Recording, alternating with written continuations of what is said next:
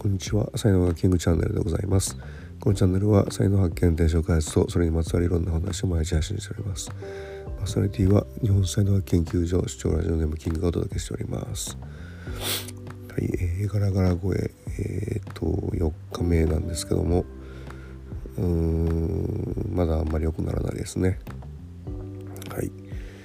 ということで、えー、今日のね早速タイトルですけども。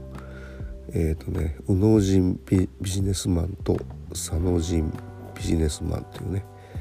えー、話したんですけどもまああの左脳人の人っていうのはねあの24時間365日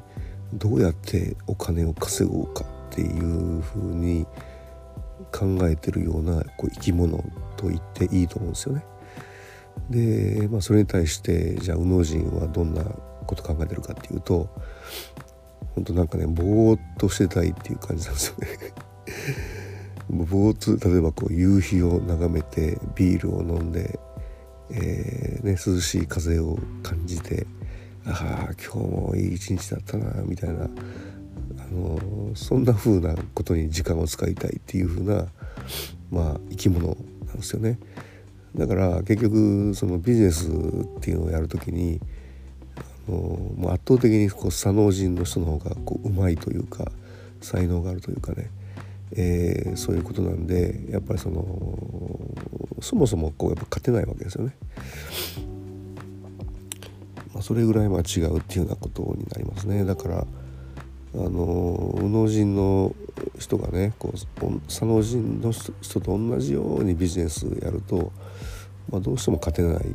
しっていうことになるわけですよね。うんまあ、だけどその右脳人の人っていうのは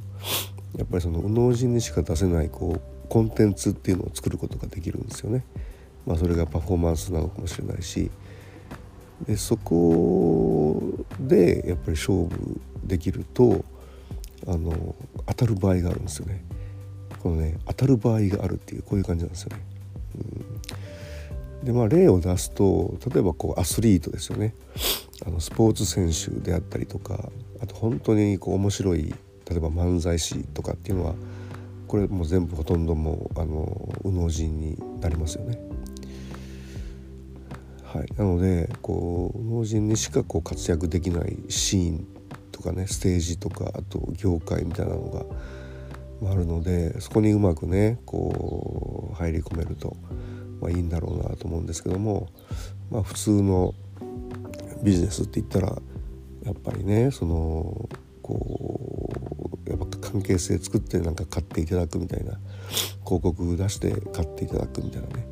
まあ、そんな感じになりますんででそのためにやっぱり佐野人の人って何でもやるよっていうようなところがあって、うん、だからまあねおべんちゃらも言うし、えー、忖度とかもするし賄賂とかもやるし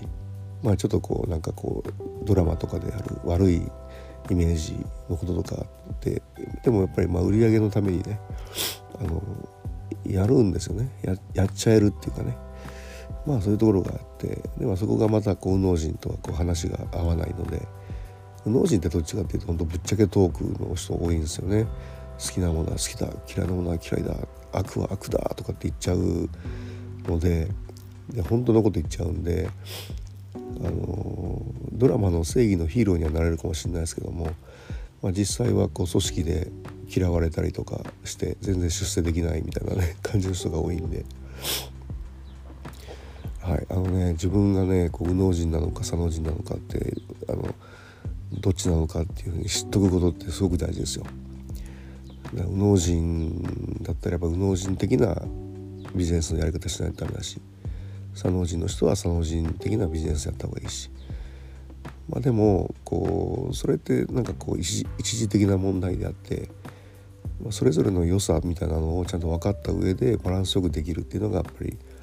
あの才能学を勉強した右脳人とか才能学勉強した左脳人みたいな風になってきますんで。